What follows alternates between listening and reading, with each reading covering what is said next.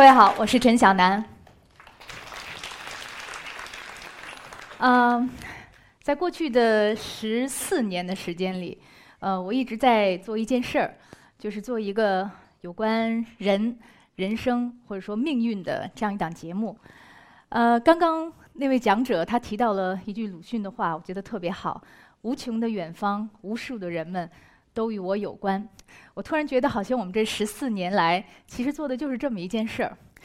呃，我算了一下，大概十四年，因为我们是二零零三年开播的，嗯，我们做了大概是将近八百个人物。我最大的一个感受就是，其实你听越多的故事，听越多的这种跌宕起伏，等到这个故事讲完了的时候，你会觉得越来越无话可说，因为没有什么语言可以真正来形容你听完这样的一些故事的滋味儿。也就是说，没有什么准确的语言可以为我们描述出人生的况味，而且呢，呃，在这种波澜壮阔的时代的历史的这种背景面前，其实所谓的人生、所谓的命运、所谓的人，何其之大，又何其之小。呃，很多时候你会觉得你可以放开自己天马行空的想象，你可以展开你的想象力、你的灵感、你的天才，但最终你发现，你写的剧本还是敌不过。命运这个大导演为很多人所写下的剧本，所以今天在这儿，我就想，嗯，给各位说几个被命运之手写好的小人物、普通人的人生的剧本。好多的电影，你们知道，都开场的时候或者是电视剧哈，都会有这样一个黑屏，上面写着“本故事纯属虚构，如有雷同，纯属巧合”。但是今天我在这儿要讲的这个故事呢，我想前面一定要加上这样一句话。本故事纯属非虚构。我先讲的这个故事呢，是我们叫它“四块钱”的故事。就是曾经我们在《羊城晚报》上，好像是当时我们看到了一个豆腐块的文章，特别小。嗯，这个文章的标题叫做“多年黑户终得身份证”。就是说，有一个老大爷，他等了三十多年，他没有身份，是黑户。然后终于这个身份证交到他手上的时候，他特别激动。他说了一句话：“他说我恨不得把这个身份证给裱在墙上。”然后我们就觉得这个故事挺诡异的，所以我们就顺藤摸瓜就找到这个老大爷，想看看这背后是什么故事。果然，他给我们讲了一个我觉得是让我们有点瞠目结舌的人生故事。嗯，这个老大爷，他的名字叫曹瑞华。当年十七岁的时候，五十年代，他呢去给工厂去买扳手，呃，拿着公款一百块钱，然后呢剩了四块钱，买完了以后，到晚上了，嗯，财会也下班了，正好呢他去食堂吃饭，看见一个跟他关系很好的工友，那工友没钱买饭票了，缺四块钱，后来就说你要不你先借给我吧，他就把这四块钱呢借给了这工友。那么第二天呢，他工友把钱也还了，他呢把这个钱也交给了会计，也入了账，报了销。但是几天以后，突然就来了一群民兵到他们的工厂里，在众人的这个瞩目之下，宣布说曹瑞华挪用公款、贪污，现场逮捕，然后就把他给带走了。然后他走出那个大门的时候，他说他整个人是懵的。我说你知道什么叫贪污吗？他说我长了十七年没听过这个词儿，贪污。后来他就被投到了那个呃农场去改造，当时也没有一个具体的实现。呃，后来很快也就文革了，所以这个社会也就乱起来。他一直在这个农场改造，也就住下来了。那个年代吧，在文革当中有一阵子呢，流行在这个人民群众当中抓特务集团，然后他们那就开大会，呃，就宣布说有一个特务集团就在我们这儿，叫反共护国军，有五百人，他们要挺进大别山，他们的司令已经被抓了，现在这个反共护国军的上尉连长就在我们这里。然后这曹瑞华还说谁呀谁呀？哎，开大会他还特兴奋，谁呀谁呀？哎呦，这新鲜事儿！然后就听领导在上面怒吼说：“现在反共护国军的上尉连长曹瑞华，请你站起来！” 啊，他说怎怎么会是我？他就下意识老老实实站起来，然后旁边就是山呼海啸的这个呐喊声。那个时候他用了同一个词儿，他跟我说：“他说还是懵的。”呃，他的人生的这个剧本啊。是别人写的，没有人给他读过任何一行。后来呢，他就被发配到，反正还是在农场改造嘛，就去喂猪，勤勤恳恳喂猪，猪喂的也不错。呃，几年以后了，有一次领导来视察，然后他就赶快跑过去说：“领导，领导，我这事儿怎么说？”啊领导说：“你什么事儿啊？我不是上尉连长，我不是反共护国军呐。”然后那领导说：“你早就被平反了，你不知道吗？” 还是没人给他读过他的人生剧本。呃，但是他还是在农场改造。呃，大概又过了很长很长的一段时间，那个时候已经到八十年代了。你想想，多少年过去，二二三十年的时间过去了。后来呢，当时大家都呃挺同情他，因为他也回不了家，也不知道自己什么时候能回家。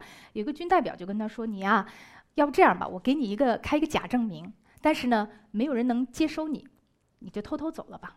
但是你没身份了，你走不走？”然后曹瑞华就想说：“那那我还是得走啊，就回家了。”回到上海以后，那个年代，如果你没有身份、没有身份证、没有户口、没有档案，那么你就没有呃粮油，没有工作，当然没有房子，更重要的是没有人证明你是一个好人。所以三天两头，一有什么嫌疑犯呐，一有出什么事儿，公安局就会把他抓去审一番。然后他印象最深刻的就是当地的小孩都特别怕他，一见他就跑，就觉得他是个坏人。这就是曹瑞华，给大家看看。在他五十岁的时候，他说：“我还是。”一无所有啊，真的是彻彻底底的一无所有，没有房子，没有房产。他后来还结了两次婚，但是因为所有的财产不能写在他名下，所以离了婚以后，他还是家徒四壁，所以就是叫做彻底的呃一无所有。那个时候他有一个什么工作呢？就叫做推桥头，就是说，比如说在上海有那种小桥，别人骑车上不去，他就在后面推一下，推一下五毛钱。有一次他就推到一个他的小学同学，人家回头看了他一眼，哎呀，他简直觉得无地自容。但是呢。在他这个五十多岁的时候，他碰到了一件事儿。有一次呢，他出了一场严重的车祸，被撞了，然后就没有呼吸，死过去了。然后人家就给他拉到了火葬场，马上就要烧的时候，突然发现说没有身份证啊，不能烧，尸源不明啊。几个小时以后，他就醒过来了，真的。然后人家就说：“曹瑞华，你命大呀，幸亏呀。”我就问他说：“我说，人家跟你说这个时候，你是什么感觉？”他说：“那我表面上我就跟着大家一起笑嘛，那我肚皮里知道我自己心里怎么想的嘛，因为他是上海人嘛。”他说这番话的时候，有一种很无辜的那种神情。当然，他就申诉嘛，申诉了很多年，最终在他五十九岁的时候，他拿到了他的身份证。然后他说了一番话，我印象特别深。他说：“身份证啊，身份证是什么？有时候我看见很多人把身份证随便乱放，我简直我气死了！我，那是命根子呀，命根子呀，怎么能随便乱放呢？你看我多么珍惜，那是我的灵魂呐！真的，他用了‘灵魂’两个字儿。但实际上，你看，嗯，曹瑞华，上海老人哈，一口上海话。我实际上在采访他的时候，他真正说扯到灵魂这个高度讲这个故事的时候，绝无仅有，因为他。”呃，怎么说？其实那场采访是一个让我头疼欲裂的、非常非常艰苦的采访。他可能会把我们当成是所谓生活广角啊什么的这样的 这个记者，所以他不断的在给我们倾诉的是他现实上的一些苦难，比如说呃这个问题啊，比如说还有没有医保啊，我的公交卡还不能用啊，等等等等。所以我们是不断的在现实和过往回忆当中跟他进行一个非常艰苦的拉锯战。比如我说你讲讲那个当年那个抓特务大会是怎么让你站起来的，他们讲了没两句就回来说：“钱小姐，你看我这个公交卡应该怎么办？” 呃，当时非常痛苦，头疼欲裂，非常崩溃。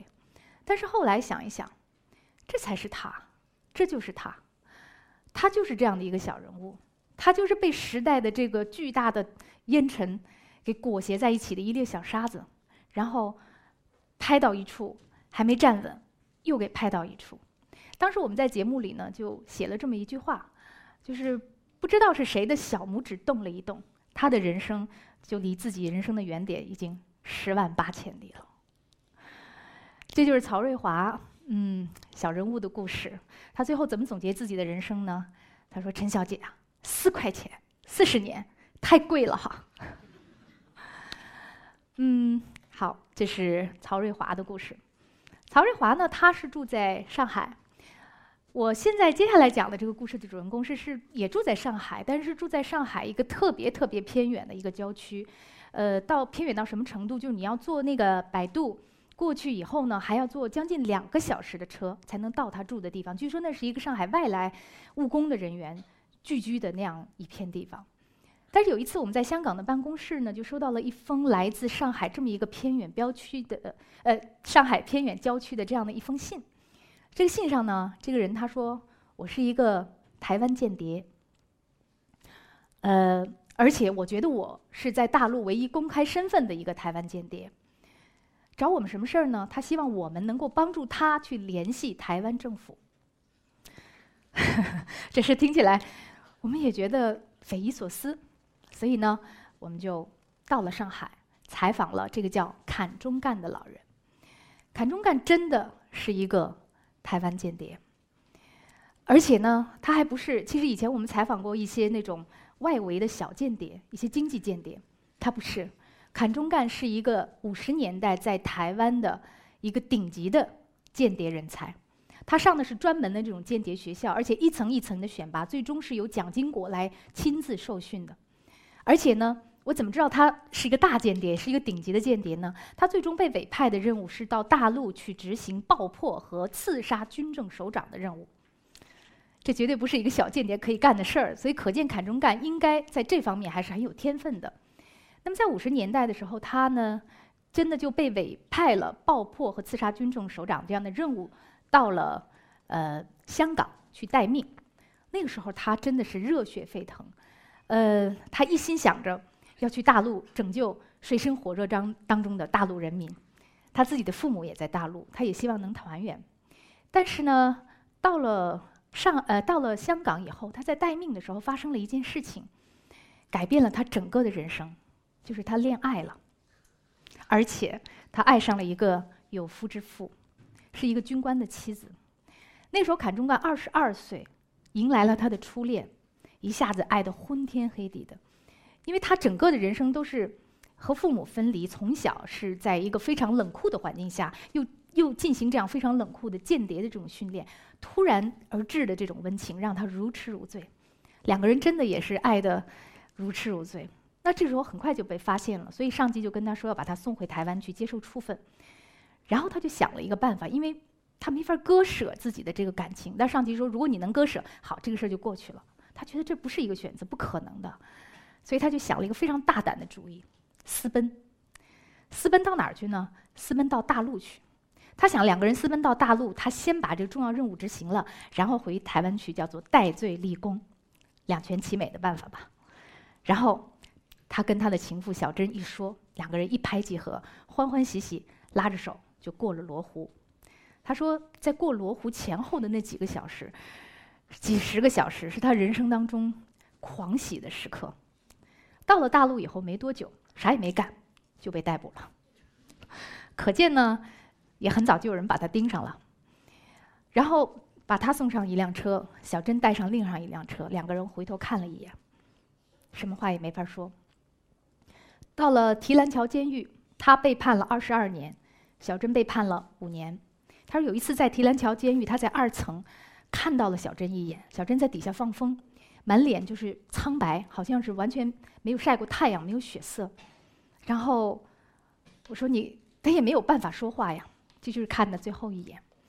后来这二十二年的时间里呢，他也不知道小珍去哪儿了。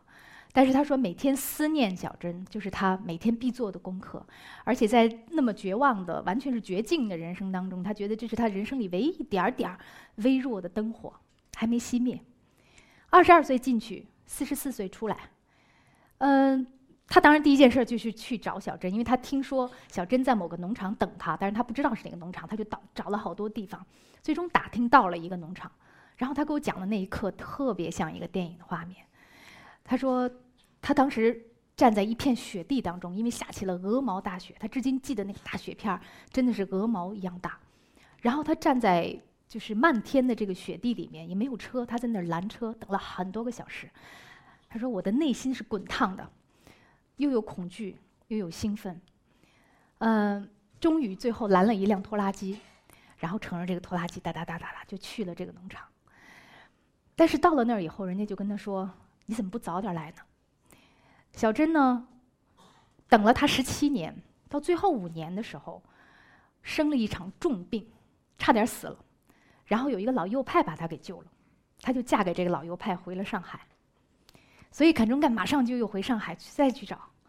我记得他说，好像是在某个单位的办公室里，最终把小珍给找到了。他一推门，小珍一回头，两个人谁都没认出对方来。然后定定神，四十四岁的坎中干，五十岁的小珍，互相认出了彼此。然后什么也说不出来，一句话都没说。你们想看看坎中干长什么样吗？就是这个样子。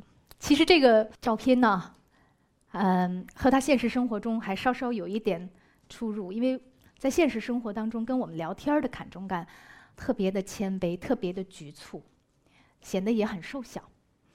所以，如果不是他至今能倒背出小珍给他写的几十封情书的每一个字，如果不是他讲到这段爱情的时候眼中放出的那种让人就是非常讶异的那种光芒，哈，我觉得我们很难想象这么一个凄情的这样的一个传奇色彩的爱情故事会发生在这样一个躲在上海偏远郊区的一个楼群里的瘦小的老人身上。我们一去的时候，还有一件事让我相信这个他讲的这段爱情是真实的，是因为他给我看了一封信。一去他就忙不迭的拿出一封信给我看，那个信上面的那个字体特别的娟秀，嗯，字里行间就完全像是言情小说。这个信呢不是写给他的，是写给他弟弟的，大意就是说我和老坎见面太痛苦了，我们以后还是不要再见面了。这个就是小珍给他写的这封信，他天天揣在身上。想看又不敢看，每次看又觉得特别特别的痛苦。其实我们去找坎中干，他特别特别的紧张，因为他非常怕别人对他，因就是好奇。他一生最怕的就是别人对他好奇。他住在这个楼群里，周围没有任何一个朋友，没有任何一个人知道他是谁。我们比如说搬着这个摄影器材，把他吓得够呛，小点声，小点声。他就非常怕他的邻居们发现他这个人有什么特殊之处。可是呢，他一直还保持着一个老透的习惯是什么呢？他随身带一个小本儿，记录着楼上楼下每天干了什么。呃，他每天最大的一个生活内容就是去社区的图书馆，然后呢，最喜欢看的还是两岸关系。其实我们采访完了之后，很长的一段时间，他还仍旧在给我们写信，就是让我们想把他的信呢，通过什么渠道转给台湾政府。呃，但是我知道这非常非常难，因为他的信都是杳无音信。实际上，在他当年被捕之后，台湾政府据说是已经宣布他死亡了。最后，坎中干是怎么总结他的人生呢？他说：“陈小姐，大概我就是不太适合，我这个个性不太适合当间谍吧。”但是有一件事他说的特别理直气壮，他告诉我一个秘密。他说：“你知道我为什么要还住在上海吗？这里这么贵。我知道小珍在哪儿。”我知道他现在身体是什么，他有高血压。我知道他儿子在哪儿上大学。我现在人生剩下来唯一的任务就是等着他的先生死。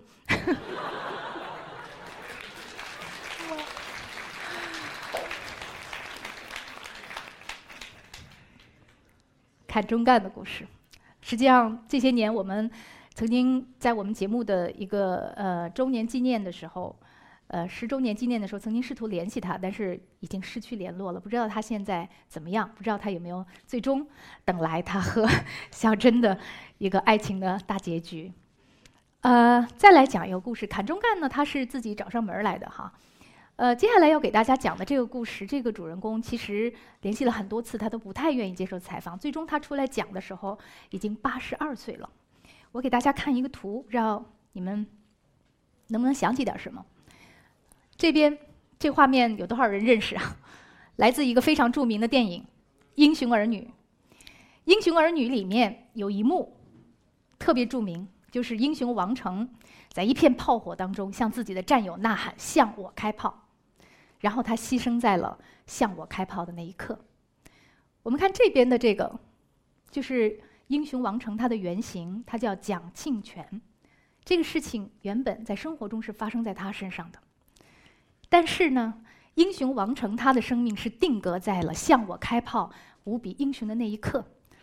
但是他的原型蒋庆泉，他的人生也正是从这一刻开始了一场截然相反的旅程。我们总说这个人生的剧本有时候比电影的剧本更加的吊诡和不可思议哈。实际上，在蒋清泉真正喊出“向我开炮”的那一刻，没有我方的炮火向他袭来，因为我方当时没有炮弹了。所以，蒋清泉是被敌方的炮火给炸晕过去。等他醒过来的时候，一个美国大兵正在踢他的身体，他第一个念头就是：“完了，我没死。”他成了战俘。所以，蒋清泉从那一刻开始了一个。战俘的人生，他后来呢被关到了呃战俘营，韩国的战俘营，然后九死一生，选择回到了中国大陆。我们可能也都知道，当年在这个战俘营是经历了非常血淋淋的这样一场甄别，所以最终能选择回到大陆的，应该讲真的都是冒着极大的生命的代价。然后回到大陆的时候，后来他背了一个处分，退员呃复员，这个回了家乡。五十年代的时候，有一次他们村里放露天电影，放《英雄儿女》，他一看，这个人说的是我吧？这是我吗？这就是我呀。然后他当时正好抱着他的孩子，他就把头抵在孩子的后背，偷偷的哭。然后回家又在自己被窝里偷偷的哭，哭了一个月，这个事儿就算过去了。因为实际上。不仅是那一刻，直到后面的三十年，他从来没有跟周围的人说过他在朝鲜战场上打过仗，也从来没有跟自己的儿子、孙子说过他在朝鲜战场上打过仗，因为更别提是英雄了。你只要提你是打过仗，他觉得别人必会想起战俘的这一个，他自己认为巨大的一个耻辱的标签。但是有一个人知道，他就是王成，是谁呢？就是当年写那篇战地通讯的。叫鸿儒的一个人，当时呢，他在喊出“向我开炮”。他是一个步话兵，步话兵那头听到他喊这个话的人叫陆鸿坤。陆鸿坤把这个故事告诉了战地记者鸿儒，鸿儒马上写了一篇通讯。这个通讯大家都觉得特别的感人，特别的好。但是就在这一刻，马上要发表的时候，我方得知蒋清泉被俘了，所以马上这个通讯就被撤下来了。但是这个故事后来还是被改编成了电影。电影放映的时候，红炉其实后来他一几十年间他一直在想，蒋清泉在哪儿？他还活着吗？他知道自己就是王成吗？他知道自己是个英雄吗？如果他不知道的话，那么他给多遗憾呢？所以呢，这几十年的时间里，红炉一直没有放弃一个努力，就是一直在找蒋清泉。嗯，大概在二零零一年的时候吧。电影传奇，他们呢播出了一个对《英雄儿女》这个节目的采访，其中就采访了红炉。红炉呢，他当时就明确的提出，我要寻找王成的原型蒋庆泉。这个时候，这个这个节目恰好呢被村里的辽西的这个小山村，就蒋庆泉住在这个地方，他的乡亲们看见了，然后告诉他儿子说，好像电视上说你爸的名字呢。他儿子赶快跑来问他，蒋庆泉说，哎，重名重姓的人多了，肯定不是我。他还是不敢承认。因为他觉得没有人会相信他是英雄，而且只要一谈到这一段“战俘”两个字就会浮现出来，所以这个事情就又过去了。直到又过了很多年以后，红炉带着另外一位老人来到了辽西的这个小山村，找到了蒋庆泉。蒋庆泉一看来人，扑上去抱头痛哭，然后喊着：“你来了，我就有证明了。”这个人。就是当年他喊“向我开炮，向我开炮”，步话机那一头的陆鸿坤，所以陆鸿坤的出现才让蒋清泉敢于承认他就是王成。我们采访的时候，他刚刚承认这个事情不久。我们来看看八十二岁的蒋清泉是什么样子，好吗？蒋清泉其实他在八十二岁讲这个故事的时候，我特别的惊讶，因为。三十多年，他从来没有给任何一个人讲起过他的参军打仗的这些故事，也没有讲过在战俘营的这一切。可是他对每一个细节，像过电影一样的给我叙述的时候，都特别的清晰，画面感特别的强，所有的事情他都记得，一气呵成。而且他声如洪钟，还像一个战士一样，讲话的时候也是腰板挺直。比如说，他给我讲，他很朴实。他说他原来是被国民党抓壮丁，后来他就太小了就跑了，跑到了跑的这个路上呢，又被共产党的军队看见了，说：“哎，小鬼，你留下来吧。”我说：“你这回怎么没跑呢？还是那么苦。他说我班长对我特别好，因为他天天给我洗脚。这个就是最朴素的一个概念，让他爱上这支这支队伍，爱上这些人，然后从此他认为自己就是应该无比的忠诚。而且他讲到打仗啊，讲到战俘营，所有的那些都像讲别的人的事情似的，就经常就是放声大笑。后来呢，他就给我讲到说，最后的那一幕向我开炮的那一幕。他说当时啊，这个天上是叫一个蓝亮一个蓝亮的，地上掉一根针都能看得见。然后他身边就是噗噗噗的声音，就是战友倒下的那个声音。一百六十个人，当时只剩二十个人了，然后没有人领导，所有排级以上的干部全部阵亡。这个时候上级就说：“你包化兵，你现在就是阵地的司令。”然后他就把他的。阵亡的这些战友一个一个摞起来，他坐在上面死守。他说，当时他都看见美国大兵冲他走过来，四十米、二十米、十米，最终他看见了那个美国大兵钢盔之下的愤怒的眼神。他说看得真真的。然后那一刻他就喊向陆鸿坤喊向我开炮。陆鸿坤就说：“那你太危险了。”他就说少废话。然后他说，最后他晕倒之前，他看见天上是有一抹血色，特别清晰，惨红。他的余光看见所有的战友都趴在地上，已经起不来了，然后就在地上翻滚，或者是挣扎，在那摸武器。讲到这一刻的时候，他突然一拍我的大腿，然后说：“大侄女儿，你看，我都把你说哭了，谢谢你。”然后，然后这一刻他就放声大哭，哭了很久。就是，可能我觉得只有这一刻吧，他突然发现好像有人听他的故事，听到如此的身临其境，然后他像一个小孩儿一样，就是委屈的放放声大哭。在此之前，他全部是谈笑风生的。呃，蒋清泉这个故事，我想给大家看一个片段，好吗？会不会觉得来的太晚了？不晚，不晚呐，重活一回人。真正在人前当个实实在在、光明磊落的人，等于给我的又一次生命。这洪老啊，真正找了十多年，陆文坤也在找，找我十多年，这是何种何种的感情？有什么语言、什么啥可以表达？我说不好。谢谢谢同志们。啊，你想在这儿？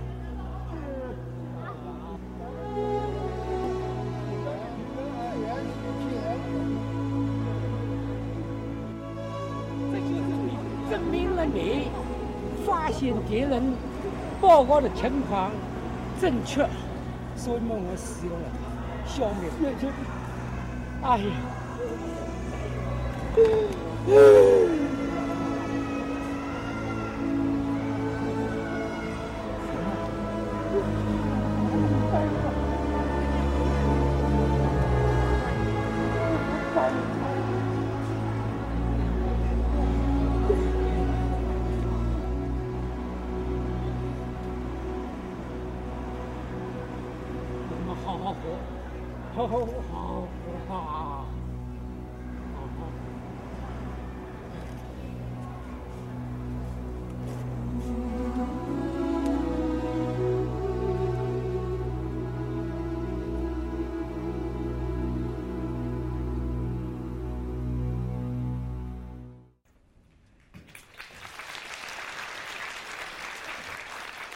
蒋清泉其实私下还告诉我一个小秘密，他说他这一辈子啊最恨的就是炮兵，他最耿耿于怀的一件事情，就是当年那个炮为什么没炮，为什么没有把它炸死？他说他甚至有一次，很多年以后去参观一个军事的博物馆，他到了炮兵那个橱窗的前面，他差点给人家砸了，呃，就是因为没炮，他觉得整个让他过了截然不同的一个人生。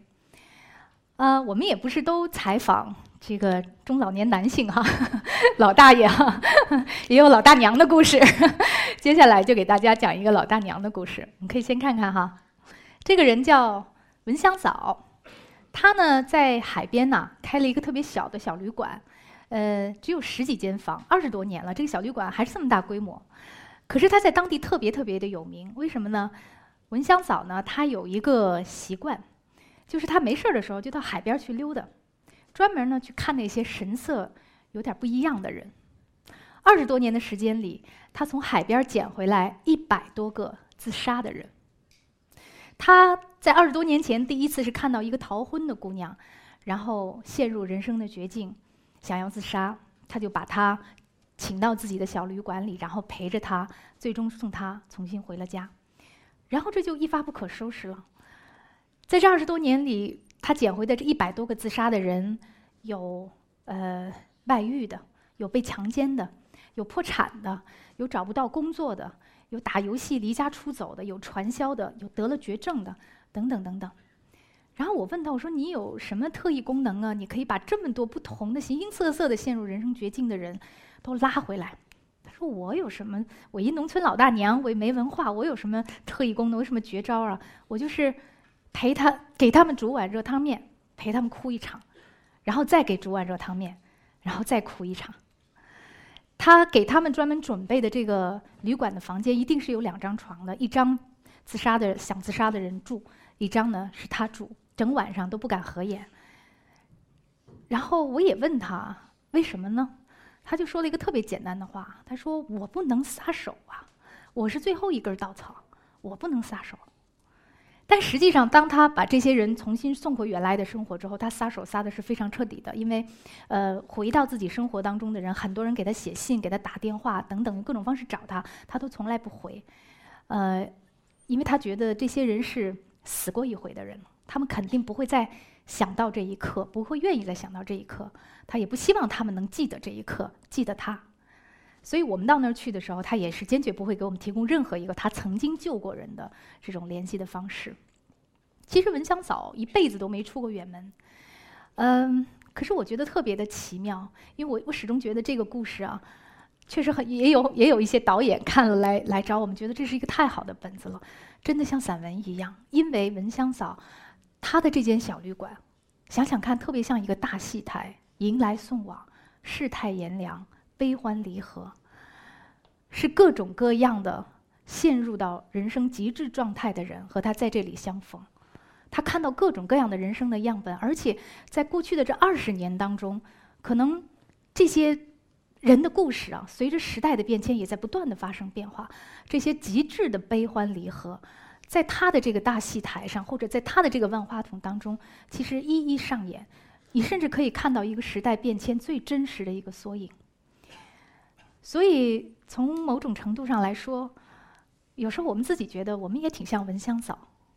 我们其实也是和闻香草一样，在人生的海边不断的溜达，不断的逡巡，然后非常有幸的捡到了一个又一个的我们所认识的这些故事的主人公，比如就是他们。